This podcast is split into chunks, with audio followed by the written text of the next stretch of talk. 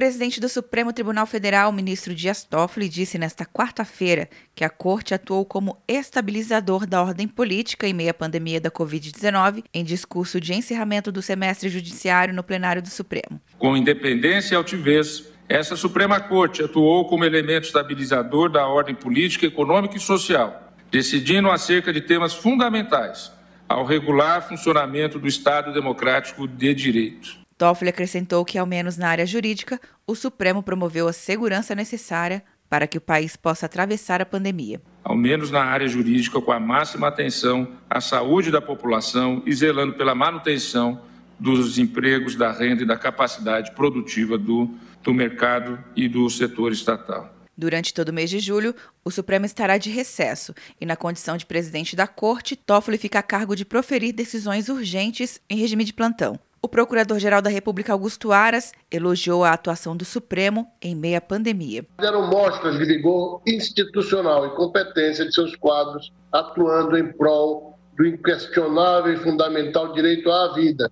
em prol da ordem econômica dos direitos coletivos, todos igualmente ameaçados neste contexto planetário. Aras também mencionou ataques sofridos neste ano pelo Supremo e seus ministros. Como não se pode tolerar ataques de quaisquer natureza aos três poderes da República e ao Estado Democrático de Direito. Atualmente, a Procuradoria-Geral da República conduz inquéritos sobre a possível violação à Lei de Segurança Nacional por manifestações de rua que pediram o fechamento do Congresso e do Supremo Tribunal Federal.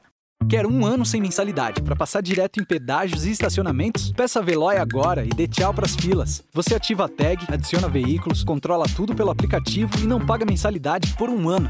É por tempo limitado. Não perca. Veloy. Piscou, passou. De Brasília, Luciana Castro.